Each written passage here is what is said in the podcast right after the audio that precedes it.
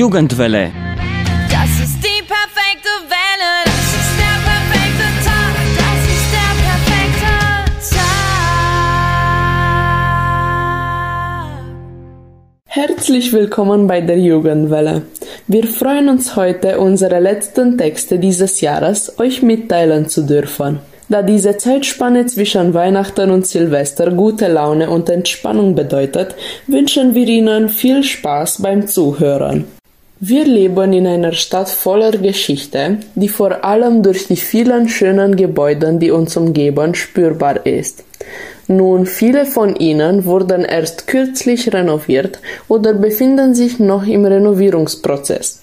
Sarah versucht zu erfahren, was einerseits die Schüler und andererseits ein Fachmann über die Gebäude Temeswars wissen oder glauben. Temeswar ist wunderschön aus sehr vielen Perspektiven. Die Stadt an der Bega ist auch ein Symbol der Multikulturalität. Was Temeswar noch vielfältiger macht, sind ihre Gebäude. Wir sehen täglich viele Gebäude aus verschiedenen Jahrhunderten mit verschiedenen Baustilen und von verschiedenen Menschen gebaut. Die Gebäude Temeswar sind ein Spiegel der Temeswarer Gesellschaft. Schön, interessant und einzigartig. Ich führe jetzt ein Interview über unsere vielfältige Stadt mit drei Lenau-Schülern. Ich heiße Reisa, ich gehe in der Lenau-Schule und ich liebe Lesen. Ich heiße Ruxia. Ich bin Ale und ich mag Temeswar.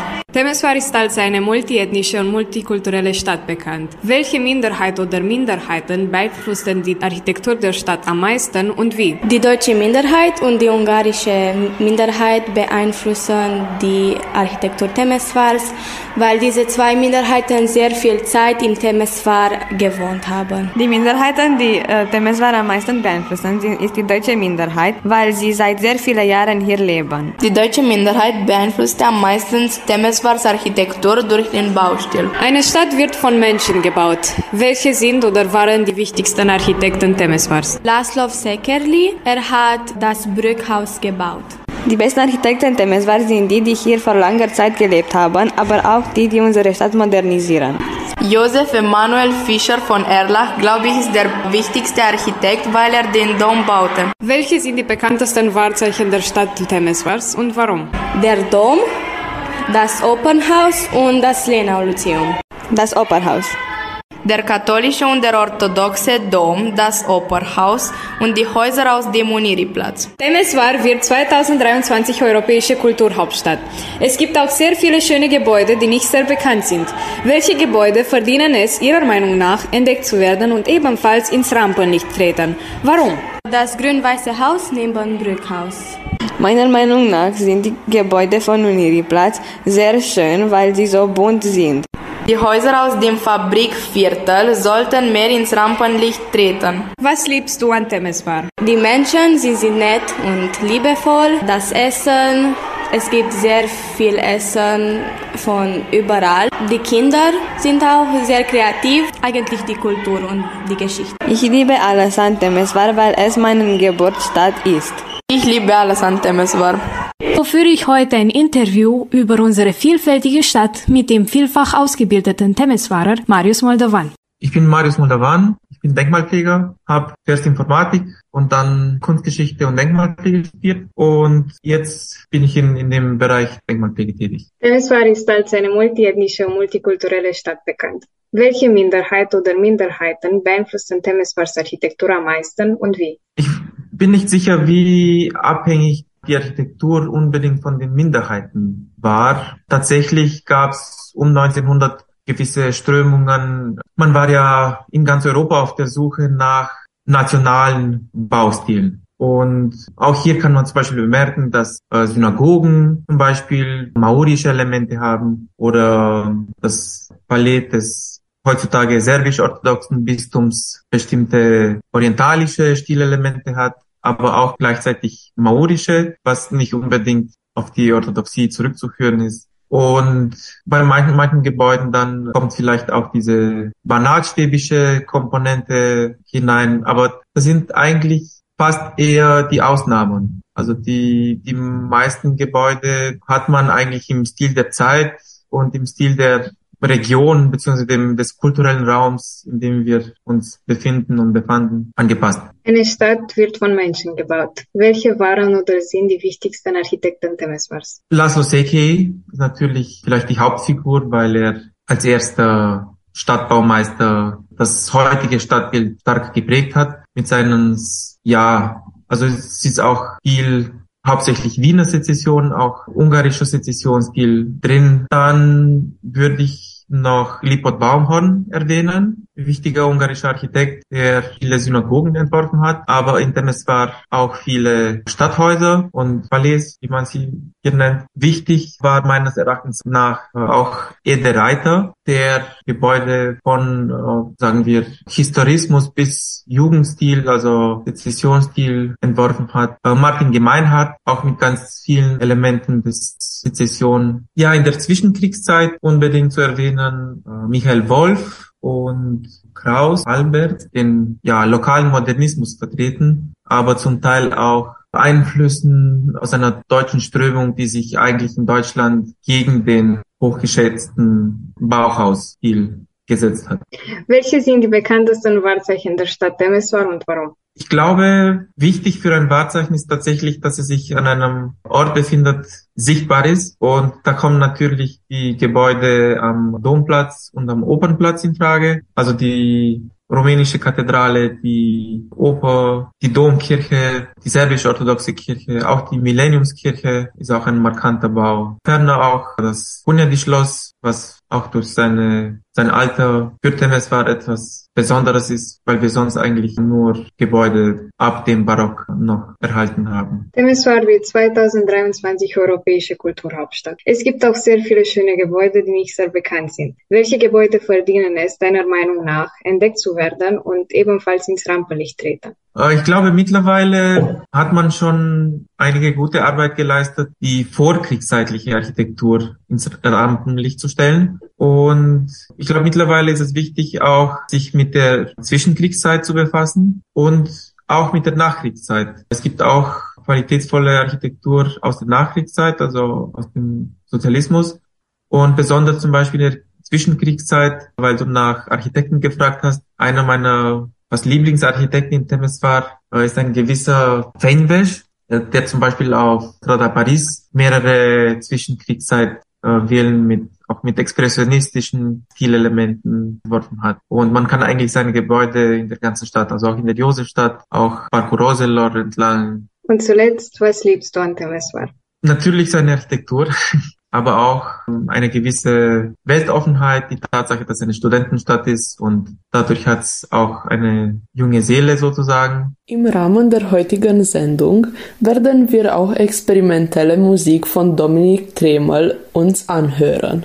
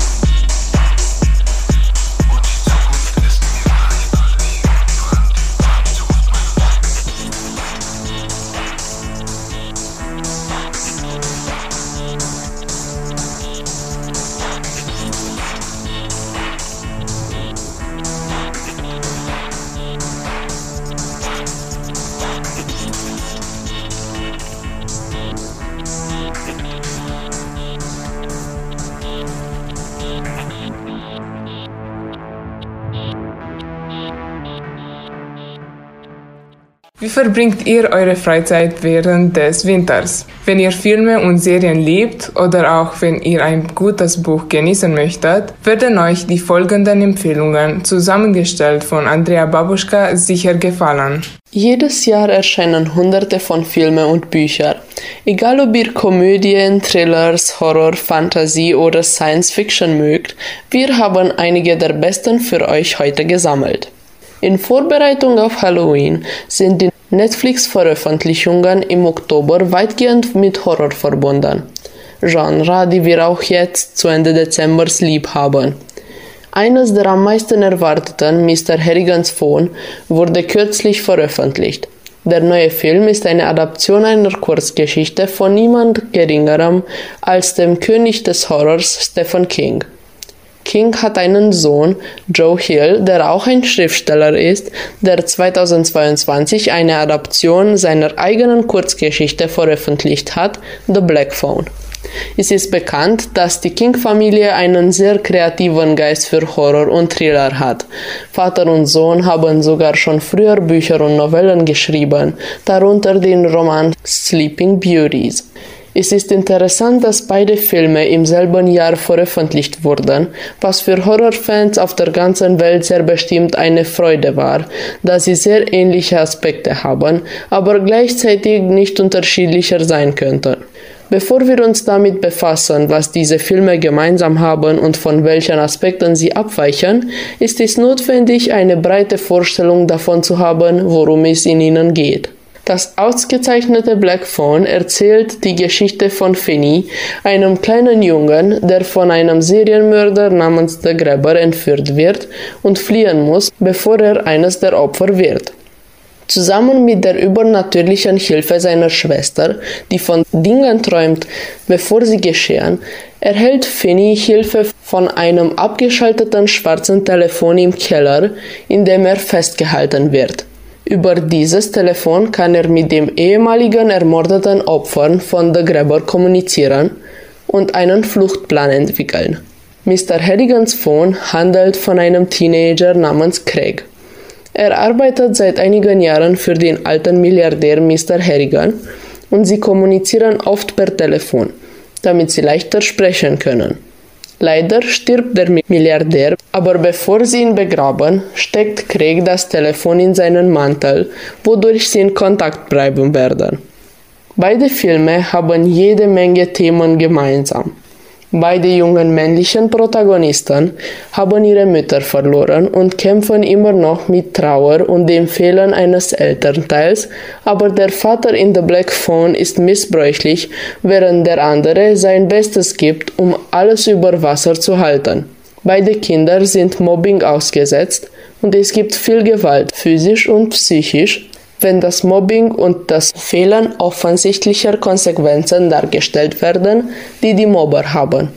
Beide Filme sind unterhaltsam, aber aus sehr unterschiedlichen Gründen. Wenn Sie nach einem verstörenden Horror suchen, der Sie aus Ihrem Sitz springen lässt, dann ist The Black Phone derjenige, den Sie sich anziehen sollten. Aber wenn Sie nach einer emotionaleren und dramatischeren Geschichte suchen, die eine klare und optimistische Botschaft hat, sich aber nicht darauf konzentriert, beängstigend zu sein, dann wäre Mr. Harrigans Telefon die richtige Wahl. Es ist nur eine Frage dessen, was Sie am anderen Ende des Telefons wollen. Eines der besten Filme von 2021 ist dieses Jahr zwischen den Gewinnern des Oscars. Dune wurde für 10 Academy Awards nominiert, woraus 6 Gewinner, 3 Golden Globe Awards, 11 British Academy Film Awards, 10 Critics Choice Movie Awards, 2 AACTA International Awards, 10 Satellite Awards, ein Grammy Award und viele andere.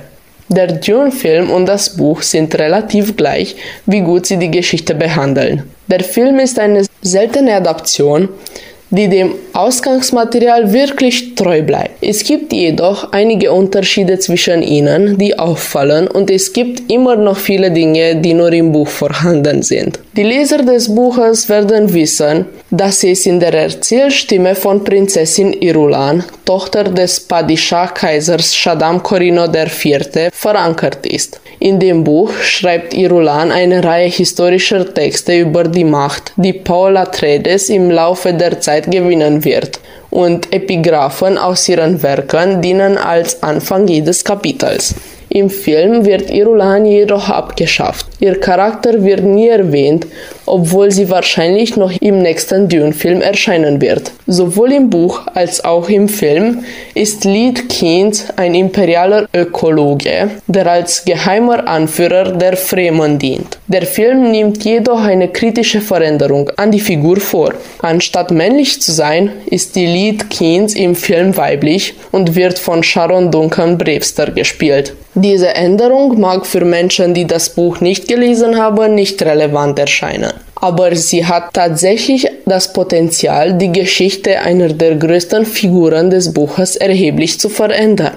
Im Buch ist der männliche Lied Keynes der Vater von Shani, während Villeneuve bestätigt hat, dass Keynes und Shani immer noch Eltern und Kind sind, wobei Keynes eher Shanis Mutter als Vater ist, wissen wir nicht, wie oder ob dies die Handlung des zweiten Films beeinflussen wird. Diese Änderungen, es sollte beachtet werden, sind beabsichtigt.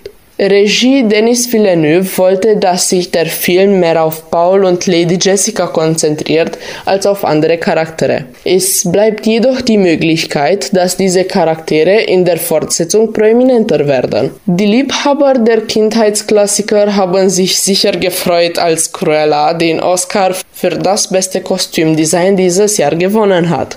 Der Film wurde im Frühsommer letztes Jahres auf Disney Plus Premier Access sowie in einigen Kinos veröffentlicht.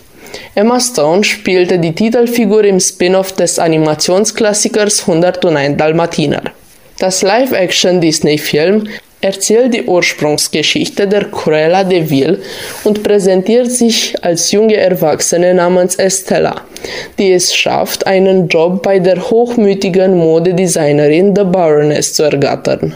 Zu den herausragenden Outfits, die Stone trägt, gehört eine verzierte Militärjacke, die auf einem geschwungenen roten Rock aus 5060 handgenähten Organza-Blütenblättern getragen wird. Teen Fiction ist bereits besser in Bezug auf Body Positivity als viele andere Bereiche der Literatur, aber Geschichten, die die Körperbehaarung von Frauen feiern, sind immer noch selten. Zum Glück spricht das Buch TJ Power Has Something to Prove nach Jasmine Caurdeo diesen Mangel an, nachdem ein verletzendes Meme mit ihr und ihrem Cousin Simiran gepostet wurde, fasst TJ den Entschluss, mit dem Rasieren und Wachsen aufzuhören, um ihrer Highschool, dem Rest der Welt und letztendlich sich selbst einen Punkt zu beweisen. Ein anderer Roman, das das aktuelle Problem der Akzeptanz anspricht, ist der neueste Roman des Autors Adib Khorram,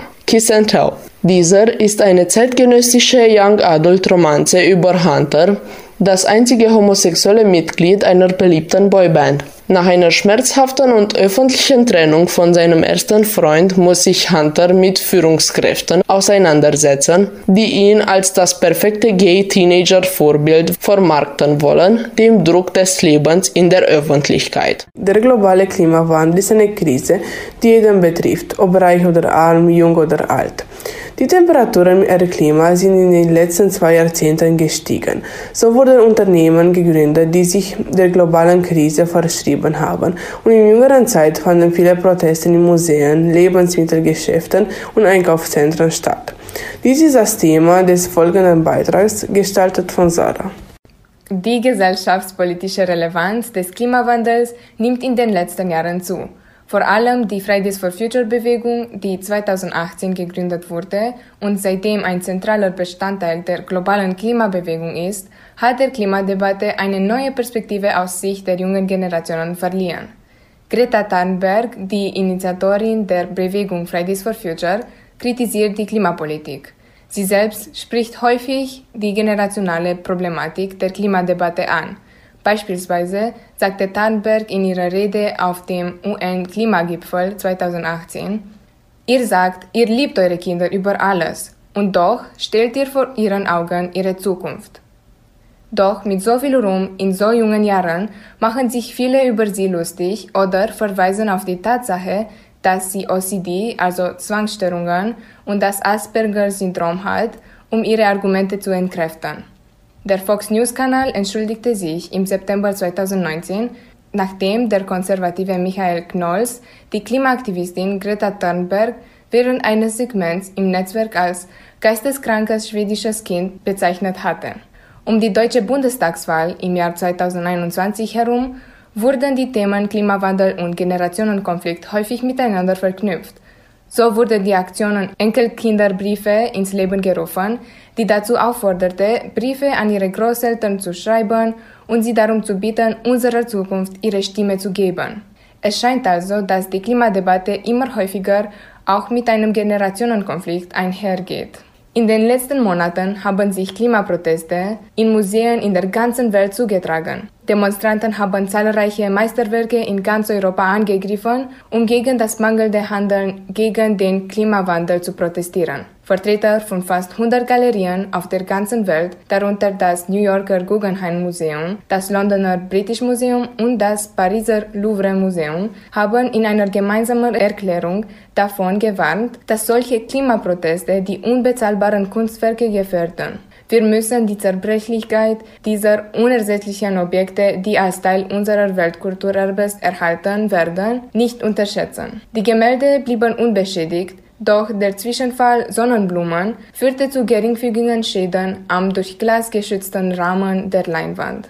Mehrere europäische Museen überlegen nun, ihre Sicherheitsmaßnahmen zu erhöhen, um auf die zunehmende Zahl von Aktionen von Ökoaktivisten zu reagieren. Diese Maßnahmen könnten sich auf das Verbot von Taschen und Jacken sowie die Sicherheitsdurchsuchungen erstrecken. Frankreichs Kulturministerin Rima Abdul Malak hat alle nationalen Museen dazu aufgerufen, ihre Wachsamkeit zu verdoppeln. Der Internationale Museumsrat ICOM ist eine globale Organisation mit einzelnen nationalen Komitees in über 100 Ländern. ICOM gab eine spätere Erklärung heraus, in der es hieß, Museen sollten als Verbündete gegen die gemeinsame Bedrohung durch den Klimawandel angesehen werden und, ich zitiere, Sowohl die von Museen geäußerten Bedenken hinsichtlich der Sicherheit von Sammlungen als auch die Bedenken von Klimaaktivisten anerkennen und teilen, wie wir es tun, eine Umweltkatastrophe, die das Leben auf der Erde bedroht. Zitat Ende.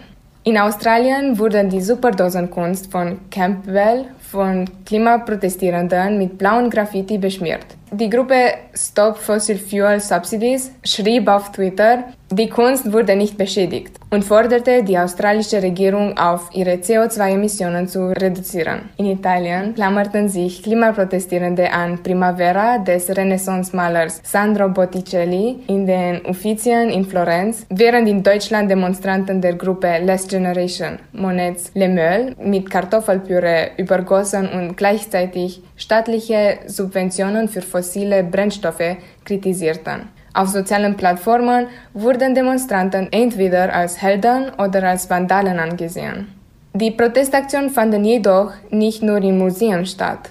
Eine Gruppe veganer Aktivisten der britischen Organisation Animal Rebellion schärfte das Bewusstsein für die Umweltauswirkungen der Milchindustrie, indem sie an einer Protestaktion zum Einschenken von Milch teilnahm. Sie schlossen sich am 10. Oktober zusammen, um zu zeigen, wie zerstörerisch die Landwirtschaft und die Milchindustrie sind. Laut The New York Post veranstaltete die Gruppe einen Milchkurs, bei dem aus Protest Kuhmilch in die Gänge und Theken von Lebensmittelgeschäften gegossen wurde. Ein weiterer Zweig, der von Klimaaktivisten angegriffen wird, ist Fast Fashion. Umweltaktivisten gingen nackt in das Einkaufszentrum Brock Street in Melbourne, um an Black Friday gegen die Fast Fashion Industrie zu protestieren. Nackte Demonstranten der Extinction Rebellion standen hinter einem Transparent mit der Aufschrift Fast Fashion kostet die Welt, sei stattdessen nackt. Sie richteten sich an Einzelhändler wie H&M,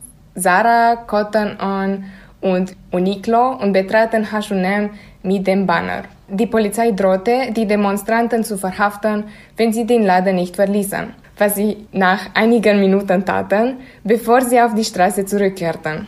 Demonstranten skandierten, wir sind nackt, wir sind unhöflich, Arbeiter können sich ihr Essen nicht leisten. Fast Fashion ist ein großes Problem, das zum Klimawandel beiträgt. Aber warum ist das so? Das Fast Fashion Geschäftsmodell ist aufgrund seiner Umweltauswirkungen nicht nachhaltig und Regierungen und Verbraucher müssen die Branche zur Rechenschaft ziehen. Im Jahr 2020 machte Shine die beliebteste Fast Fashion Marke in den sozialen Medien etwa 10 Milliarden US-Dollars. Shine wurde im April 2022 mit 100 Milliarden Pfund bewertet und ist damit so viel wert wie Zara und H&M zusammen. Im Internet gibt es viele Artikel und Videos, die über die Verbrechen der Fast Fashion sprechen. Fashion ist schlecht für die Umwelt, ist sehr unethisch, weil die Arbeiter unter schlechten Fabrikbedingungen arbeiten und diese Unternehmen oft Ideen und Designs stehlen. Menschen mit niedrigem Einkommen sind nicht die zuverlässigen Menschen, die diese Branche am Leben erhalten, sondern Menschen, die tatsächlich viel Geld zu spenden haben. Die Umschlagshäufigkeit von Fast Fashion führt zu Überkonsum und Überkonsum führt zu negativen Umweltauswirkungen. Um es ins rechte Licht zu rücken, der durchschnittliche Amerikaner wirft jedes Jahr etwa 21 Pfund, also circa 37 Kilogramm Kleidung weg. Und die meisten Fast Fashion Kleidungsstücke sind nicht für die Ewigkeit gebaut. Sie bestehen normalerweise aus billigen synthetischen Fasern wie Polyester, was im Wesentlichen aus Kunststoff besteht. Die Zersetzung von Polyester kann bis zu 200 Jahre dauern, was besonders schlimm ist, wenn man bedenkt, dass die Industrie jedes Jahr über 100 Milliarden neue Kleidungsstücke herstellt. Wir leben im Grunde auf einem großen Haufen Plastik. Geschätzte 15 Millionen gebrauchte Kleidungsstücke aus Nordamerika, Europa und Australien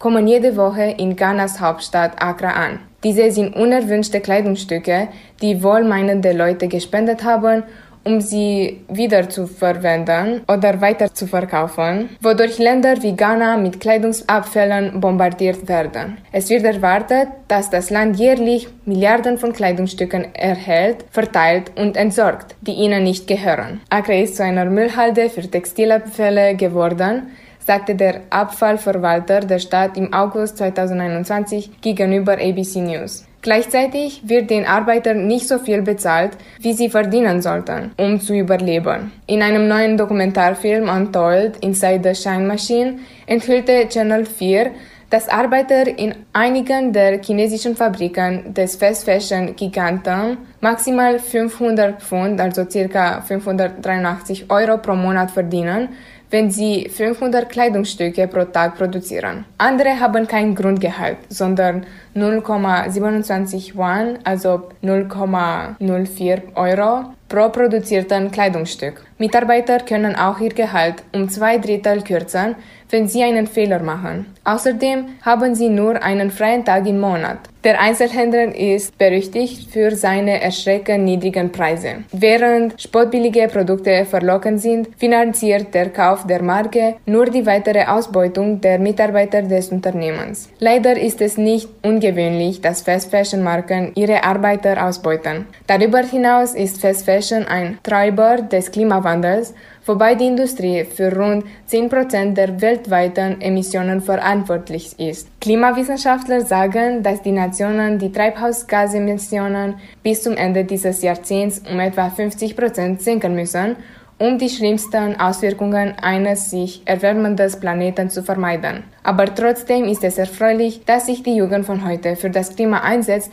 und die Zukunft für alle besser machen will.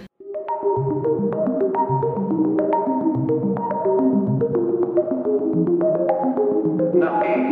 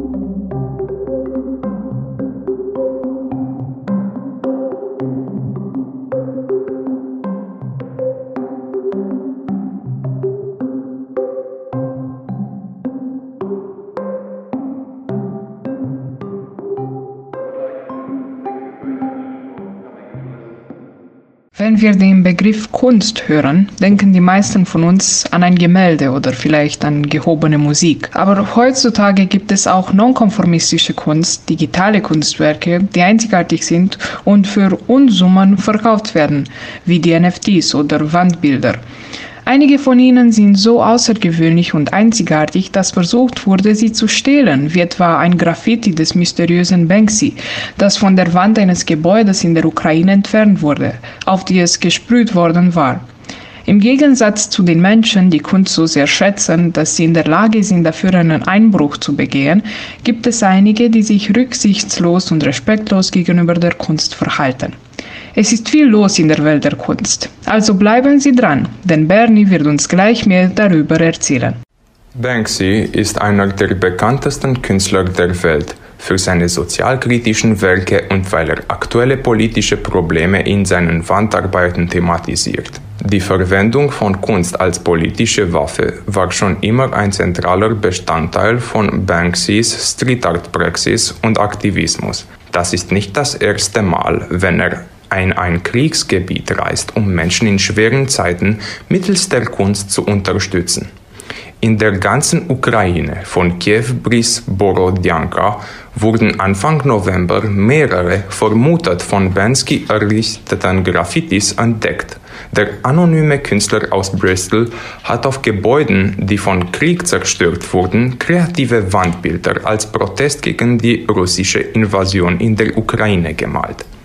Das bedeutendste der neuen Wandgemälde von Bansky wurde an die Wand eines von Raketen zerstörten Kindergartengebäudes gesprüht.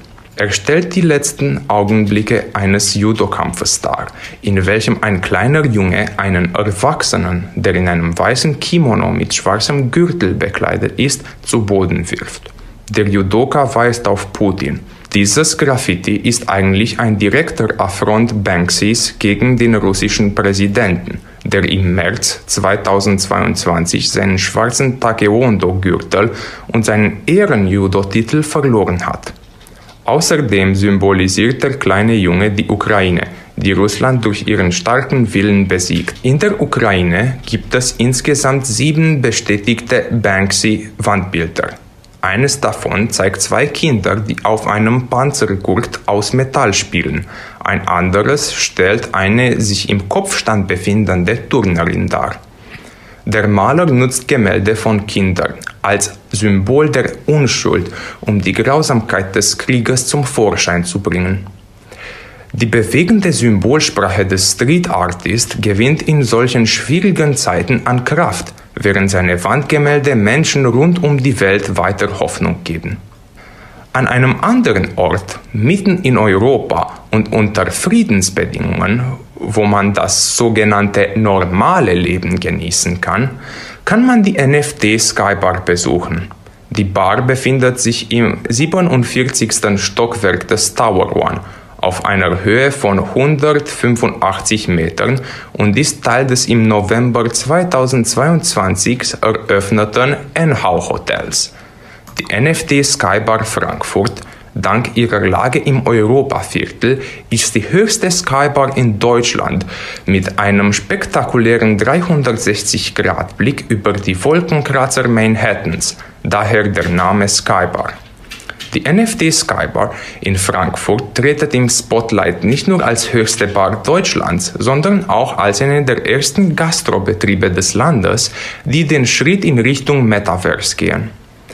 In der Skybar, die einen unvergleichlichen Blick auf die Finanzmetropole Frankfurt bietet, können Gäste nicht nur Wein, Cocktails, Spirits oder Barfood wie goldene Fries mit Trüffelmayonnaise bestellen, sondern gleich einen Non-Fungible Token erwerben. Die sogenannten NFTs sind seit einer Weile ein großes Thema in der Kunst- und Finanzwelt. Bei diesen nicht austauschbaren Wertmarken handelt es sich um kryptografisch eindeutige und unersetzbare Gegenstände einer Blockchain, also einer kontinuierlich erweitbaren Liste von Datensätzen. Die Funktion von NFTs gleicht dem Konzept von digitalen Besitzurkunden, mit denen beispielsweise der Kauf eines digitalen Bildes oder Kunstwerkes nachgewiesen werden kann. Die 30 exklusiven NFTs, deren Gestaltung an die 10 Signature Cocktails der Bar angelehnt ist und die ab dem 28. November, dem Cyber Monday, zu verkaufen sind, wurden von dem spanischen Künstler und Illustrator David Zucker angefertigt und können von jedem Bargast gekauft werden. Hierfür ist keine digitale Brieftasche nötig. Die NFTs sollen auch mit einer einfachen E-Mail-Anmeldung zu kaufen sein. Neben dem Besitz eines digitalen Kunstwerks dürfen sich die Besitzer der NFTs auch über exklusive Vorteile freuen, wie einen kostenlosen Cocktail und direkten Einlass in die NFT Skybar. Im Laufe der Zeit sollen zudem noch weitere Angebote ergänzt werden. Obwohl sich die NFT Skybar im Moment noch über den Titel Höchste Bar Deutschlands freuen darf, beginnt dieser zu verblassen, da es schon Pläne gibt, die höchste Bar Deutschlands in der Elbtower in Hamburg in einer Höhe von 220 Metern einzurichten. In der letzten Zeit sorgen die Aktionen von Klimaaktivisten in Berliner Museen für Aufmerksamkeit und Aufregung. In Berlin wie europaweit gab es erneut Unruhen in Museen. Die Furie der Klimaschutzdemonstranten traf in der alten Nationalgalerie den Clown von Toulouse-Lautrec und im Naturkundemuseum die Halterung eines Dinosaurier-Skeletts. Zum Glück waren die Schäden minimal. Wie die Medien sowie die Polizei mitteilen, bespritzte eine Person in der alten Nationalgalerie das verglaste Gemälde Clown von Henri de Toulouse-Lautrec und die Wandbespannung mit einer Flüssigkeit. Anschließend haben sich die Personen daneben an der Wand festgeklebt. Der Präsident der Stiftung Preußischer Kulturbesitz, Hermann Parzinger, erklärte, er sei erschüttert über diese weiteren sinnlosen Angriff auf die Kunst, der in diesem Fall offenbar keiner klimapolitisch aktiven Gruppe zuzuordnen ist. Obwohl das Kunstwerk nicht schwer beschädigt wurde, gibt es im Ausstellraum trotzdem erhebliche Schaden, da Farbe und Klebstoff von den Wänden entfernt werden mussten. Kurz zuvor waren Berliner Polizeibeamte ins Museum für Naturkunde gerufen worden, weil sich dort zwei Klimaaktivistinnen an die Haltestangen eines Dinosaurier-Skelettes geklebt hatten. Die Frauen seien von den Stangen gelöst und in Polizeigewahrsam genommen worden, sagte eine Polizeisprecherin. Bilder des Vorfalls zeigten zwei Frauen mit orangefarbenen Westen und einen Banner, auf dem stand was, wenn die Regierung das nicht im Griff hat? Die Protestgruppe Letzte Generation teilte zu der Aktion mit. So wie den Dinosauriern damals drohen uns Klimaveränderungen, denen wir nicht standhalten können. Wenn wir uns nicht mit dem Aussterben bedroht sehen wollen, müssen wir jetzt handeln. Wegen den vielen Vandalismusakten in Museen Deutschlands erwägt Bundesjustizminister Marco Buschmann strengere Strafen für Aktivisten, die versuchen, Kunstwerke als Protestform zu beschädigen. Die Elbphilharmonie in Hamburg wurde auch nicht von den Demonstrationen der letzten Generation verschont. Zwei mit Warnwesten bekleidete Mitglieder der Gruppe haben sich am 23. November kurz vor einem Konzert der Sächsischen Staatskapelle in der Elbphilharmonie am Geländer des Dirigentenpults aus dem großen Saal festgeklebt. Mehrere Zuschauer protestierten laut und riefen im Chor raus. Eine der Klimaaktivistinnen sagt, es werde keine Elbphilharmonie mehr geben, um Beethoven zu genießen, wenn Hamburg unter Wasser stehe. Zum Glück dauerte es nicht lange, bis ein Mitarbeiter des Orchesters eine Verbindungsstange im Dirigentenpult löste, die zwei Aktivistinnen aus dem Saal beförderte und sie der Polizei übergab, sodass das Konzert mit einer Verspätung von sechs Minuten begann. Schließlich spielte das Orchester der Sächsischen Staatskapelle Dresden wie geplant das Programm mit Musik von Ludwig van Beethoven und Johannes Brahms. Auch wenn Klimaaktivisten noch so gute Absichten zeigen, um den dramatischen Klimawandel zu verlangsamen, ist die Richtigkeit solcher Aktionen in Frage zu stellen, denn Beschädigung von Kunstwerken und Stören von Konzerten wird den Klimawandel ganz bestimmt nicht stoppen können. Obwohl sie die Aufmerksamkeit auf sich ziehen wollen, könnten sie das durch weniger brutalen Taten tun und sogar ihre Botschaft durch friedensvollere Maßnahmen vermitteln. Jugendwelle. Das ist die perfekte Welle. Ich bin immer ganz beruhigt, weil, wenn mir die Ideen rausgehen, irgendetwas fällt mir immer ein und solange es geht, dass ich auch davon leben kann, ist es unglaublich super. So sieht der Musiker Dominik Tremel das Verhältnis zwischen Leidenschaft und Beruf. Dominik hat unter anderem das Hörspiel Die Theorie der Inspiration komponiert.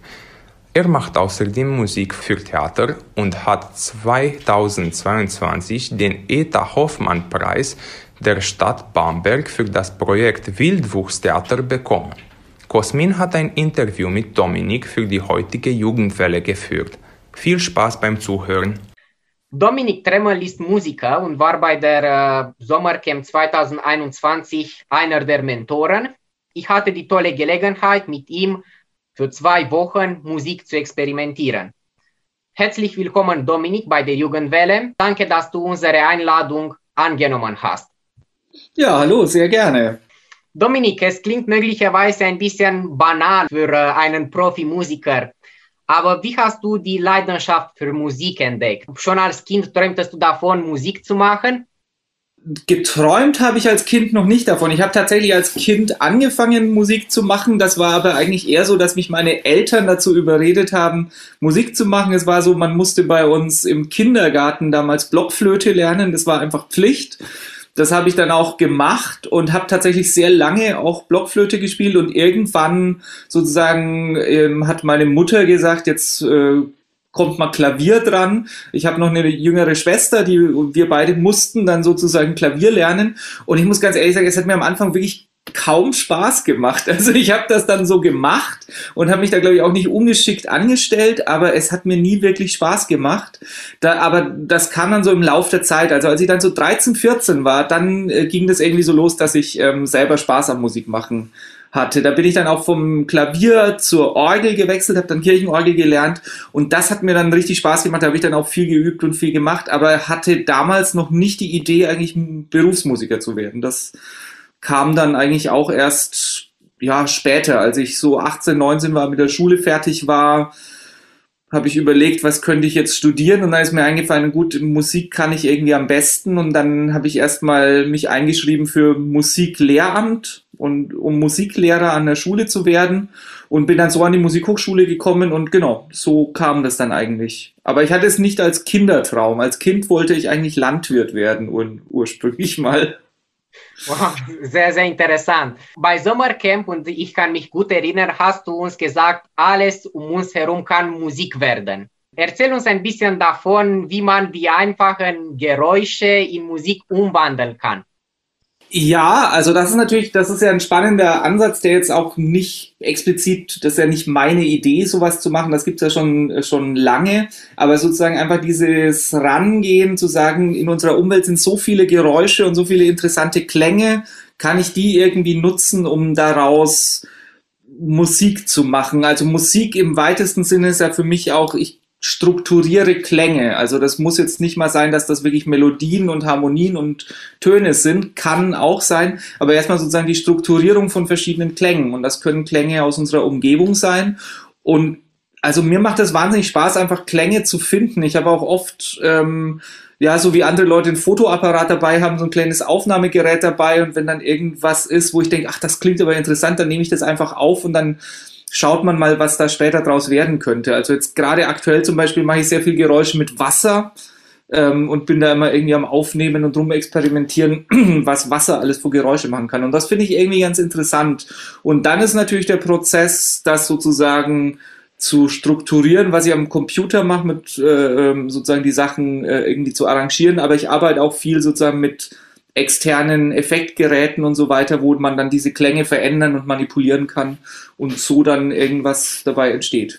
Ja, du hast schon äh, vorher erwähnt und du unterstreichst das auch in deiner Beschreibung im Internet, dass du dich traditionell, also klassisch akademisch ausgebildet hast.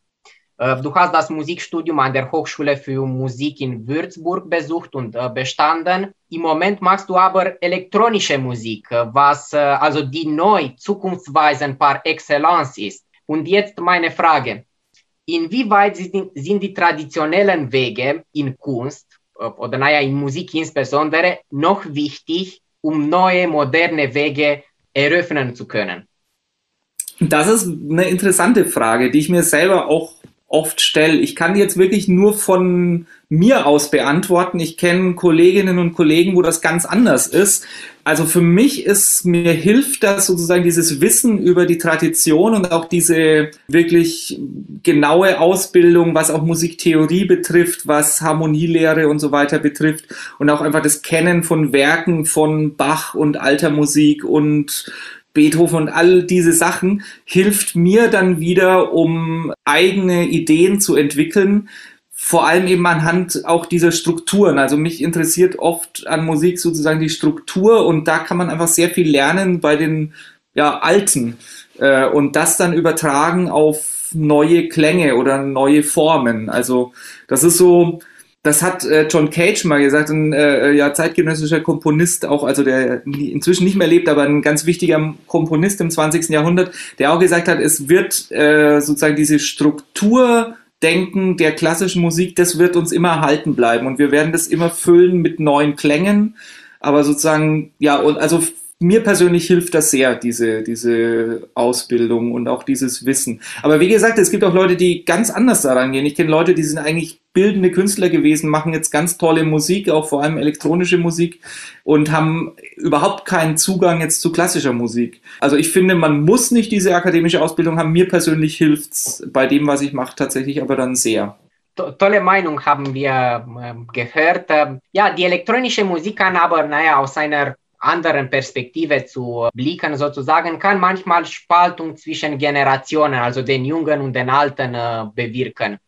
Äh, naja, zum einen füllen die Elektrospitzenkünstler Stadien bei Festivals mit Jugendlichen und naja, jungen Leuten. Zum anderen glauben die Älteren manchmal, dass Musik am Computer zu spielen trotzdem keine wahre, authentische Kunst äh, ist. Äh, wurdest du mit derartigen Stereotypen konfrontiert und wenn ja, wie hast du sie aufgebrochen sozusagen? Also ich kenne genau genau dieses Vorteil, Vorurteil kenne ich auch eben. Ja, das ist ja, man spielt ja da kein Instrument und dem kann man eigentlich kann ich immer nur entgegnen. Doch, also weil die elektronische Musik ist ja auch nicht einfach da. Also ich drücke jetzt nicht einfach auf dem Computer eine Taste und dann ist diese Musik da, sondern dieses Beherrschen von diesen Apparaturen, auch mit denen man arbeitet oder auch von dem, den Computerprogrammen, mit denen man arbeitet, das ist ehrlich gesagt, man muss das genauso lernen wie Klavierspielen. Ob ich mich jetzt mit einem Synthesizer intensiv befasse oder ob ich ein traditionelles Instrument erlerne, ist für mich ehrlich gesagt eine gleichwertige Sache und ja, aber dieses Vorurteil, klar, das gibt's oder das gab's schon immer auch in den Anfängen von elektronischer Musik, dass das ja gar keine echten Instrumente sind, aber genau, ich finde das eigentlich absolut gleichwertig, die, diese Beschäftigung oder diese vertiefte Beschäftigung mit, mit den Gerätschaften. Natürlich gibt es heutzutage künstliche Intelligenzen, die ähm, äh, Stücke auf Knopfdruck erstellen, aber da steckt natürlich ja auch sehr viel Arbeit dahinter. Also das waren ja auch Leute, die diese Algorithmen programmiert haben, die dann wiederum diese Musik generieren können. Also weil der Computer an sich kann ja erstmal relativ wenig. Also man muss den ja irgendwie bedienen, dass was bei rauskommt. Die Theorie der Innovation, das ist eines deiner erfolgreichsten Musikstücke, also ein Hörspiel. Ähm, genau. Es wurde auch im Deutschlandfunk Kultur ausgestrahlt. Erzähl uns ein bisschen davon, wie ist alles entstanden, naja, die Idee dahinter. Das ist ähm, tatsächlich, äh, die Entstehung hat direkt mit der Corona-Situation zu tun, die ja leider bis, bis jetzt immer noch so latent anhält, weil durch den Ausbruch von Corona ist natürlich erstmal sämtliches weggebrochen, was ich sonst so mache, nämlich Musik für Theater oder Live-Auftreten und so, alles ging nicht mehr und ich war erst mal da gesessen und dachte, was tue ich jetzt, was mache ich jetzt? Und dann hat mich eine sehr gute Freundin, die ist Schauspielerin, angerufen aus dem Nichts und hat gesagt, hast du nicht mal Lust, ein Hörspiel zu machen? Und das habe ich vorher noch nie gemacht. Und dann war eben dieser Wettbewerb damals in Leipzig, die eben, wo man Hörspiele einreichen konnte. Und dann haben wir relativ schnell irgendwie dieses Hörspiel dann, also wirklich, glaube ich, in so fünf Tagen oder so haben wir das zusammengezimmert. Und also ich habe dann irgendwie diesen Text geschrieben oder der, der greift ja auch zurück auf einen, auf einen wirtschaftstheoretischen Text von dem österreichischen Wirtschaftstheoretiker und habe diesen Text geschrieben und die Sounds dazu entwickelt und habe dann noch eine Bekannte in Wien, die auch Schauspielerin ist und die auch viel fürs Radio spricht und so weiter, angerufen, habe gesagt, kannst du mir noch ein paar Sachen einsprechen? Und dann noch ein Kollege aus Saarbrücken und dann hatte ich eben diese beiden Schauspielerinnen und einen und dann haben wir das so, die haben jeweils vor Ort die Sachen eingesprochen, haben sie mir geschickt und ich habe das dann sozusagen am Computer zusammengefügt und dann kam dieses Hörspiel raus.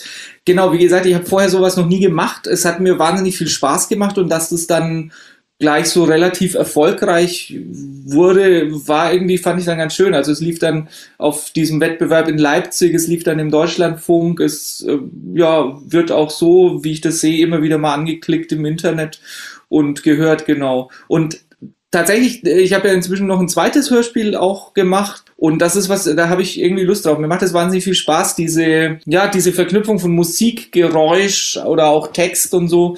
Das ist tatsächlich das, was ich für die Zukunft gerne noch viel häufiger machen würde, Hörspiel. Also falls ein Radiosender gerade zuhört, ich mache gerne Hörspiele, ruft mich an.